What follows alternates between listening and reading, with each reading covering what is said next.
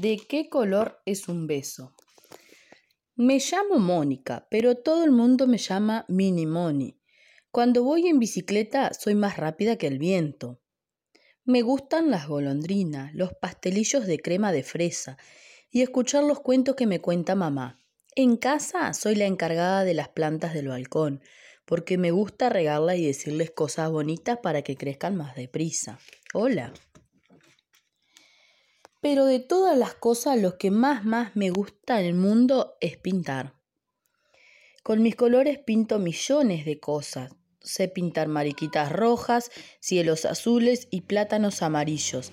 Hasta he pintado cohetes, pingüinos y gorilas, pero nunca he pintado un beso. ¿De qué color será un beso? Lo podría pintar rojo, como la salsa de mi espaguetis. Definitivamente no. Dicen que el rojo es el color de cuando estás enfadado y no das besos cuando estás enfadado. Y verde, me gusta el color de los cocodrilos. Además, son tan simpáticos, pero no me gusta para nada la verdura. Y la verdura también es verde, ni el brócoli, ni las acelgas, ni los guisantes. Bueno, las alcachojas un poco. Amarillo me encanta el color de los girasoles y de las buenas ideas, porque las buenas ideas son amarillas, ¿verdad? Pero aunque los besos sean dulces como la miel, no me gustan las abejas. Y si lo pinto marrón, los besos son dulces como el chocolate y mágicos, como el bosque en otoño.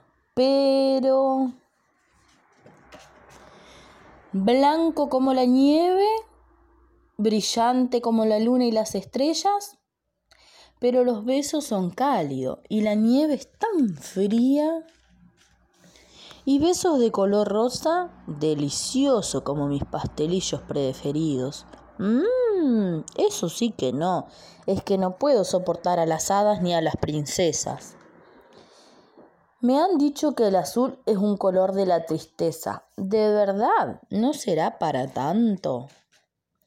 No me gusta el negro de la oscuridad, ni el de los monstruos, ni el gris del humo.